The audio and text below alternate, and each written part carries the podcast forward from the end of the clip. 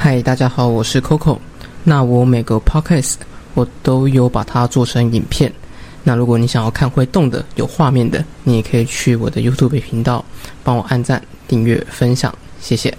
在台湾有家蓝色扛棒的零售业，就算你忘记了它的名字，但是只要听到这句熟悉的，请支援收银，几乎每个人脑中都会浮现相同的画面。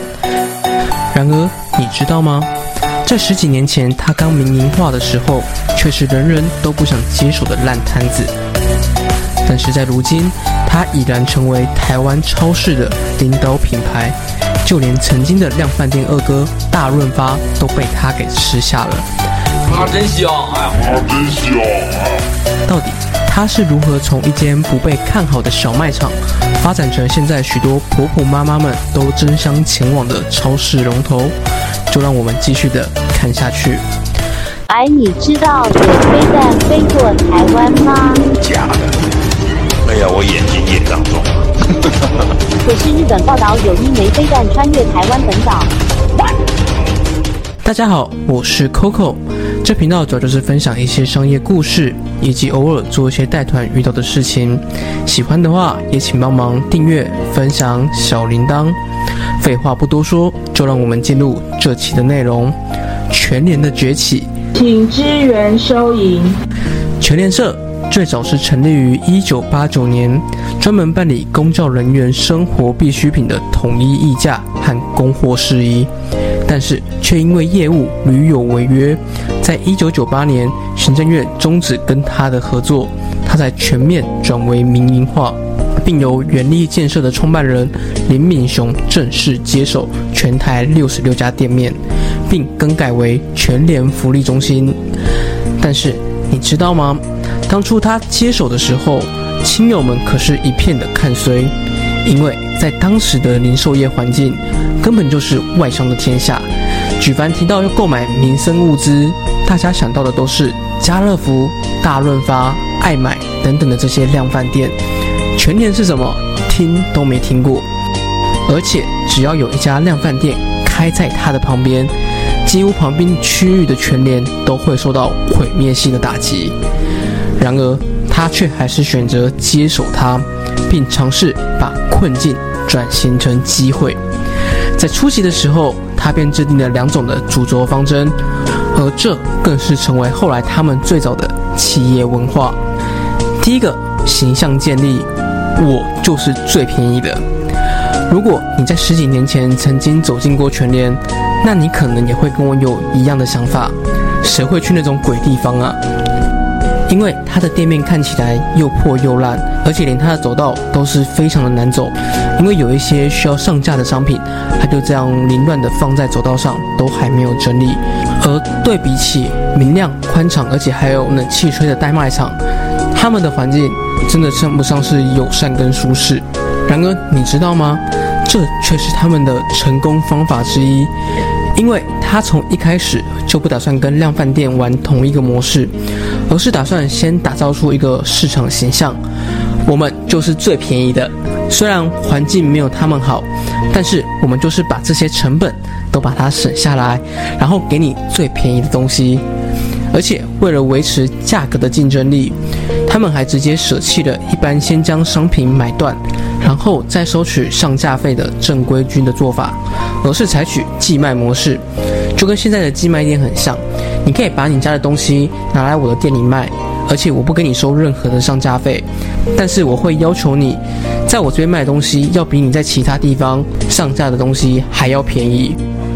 虽然当初听到这个消息，愿意合作的厂商其实不多，毕竟全年的销量跟大卖场的比起来还是有很大的落差。但是，还是有很多的厂商想说啊吧，不然就试试看嘛，反正又不会吃亏的心态，来尝试合作。而他们也就是借由这种方式去压低商品的价格。而这里最便宜的消息，也很快的便在婆婆妈妈之间造成了轰动，纷纷的交朋引伴来去全年刺激消费，让他的生意开始慢慢做大。第二个，赔钱也要扩大规模。他曾经说过。零售业就是要靠规模，要先做大之后再来考虑利润的部分。对全年来说，建立低价的形象只是他的第一步，而更大的战略目标就是敢砸钱扩充规模，让供应商也不能忽视它的存在。为了建立规模经济，他先从消费人口较少，而且避开外商的一级战区开始做起。在南部，只要外商不来的地方，我的全脸就去那边开店。而且除了自己攒店之外，他也开始砸钱并购其他的连锁超市，像是桃园的洋联社、台北的农产超市等等。而全联也借此机会加速据点规模，并正式的挥军北上，从此成为全国性的一个品牌。虽然他并购的这些品牌在同业的眼中只是价值不高的通路，但是他们不知道，这却是他未来发展的重点计划之一。因为在并购这些品牌的过程当中，他不仅扩大了许多门市的规模，而且还从他们身上学到了生鲜经营的技术，和过去一向只经营干货形成互补。而也就是这样的技术，也让他在日后的店铺转型埋下了伏笔。但是你知道吗？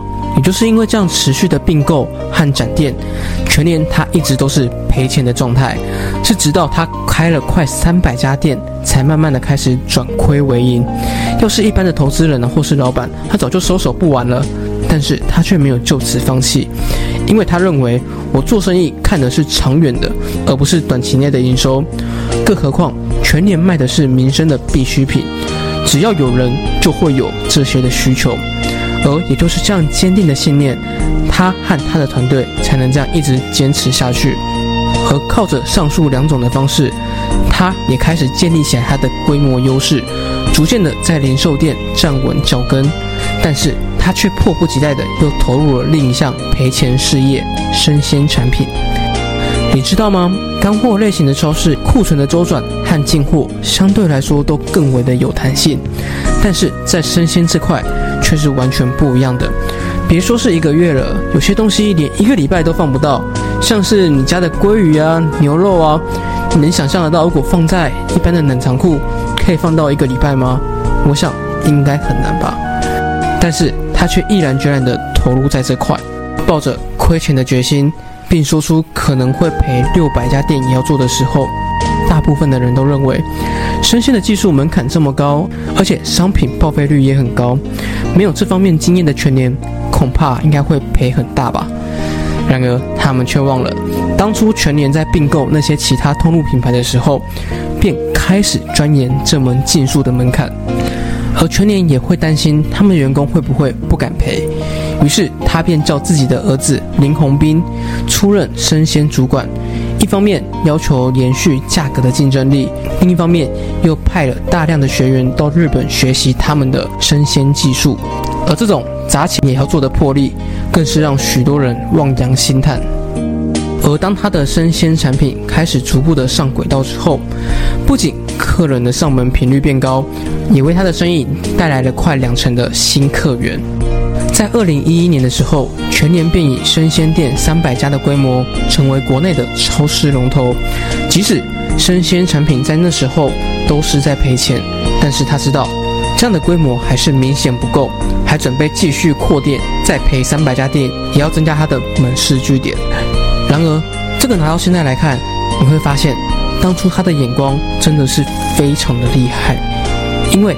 不仅带动了他整间店的一个销售规模，更是让他的营业利润有了火箭般的成长。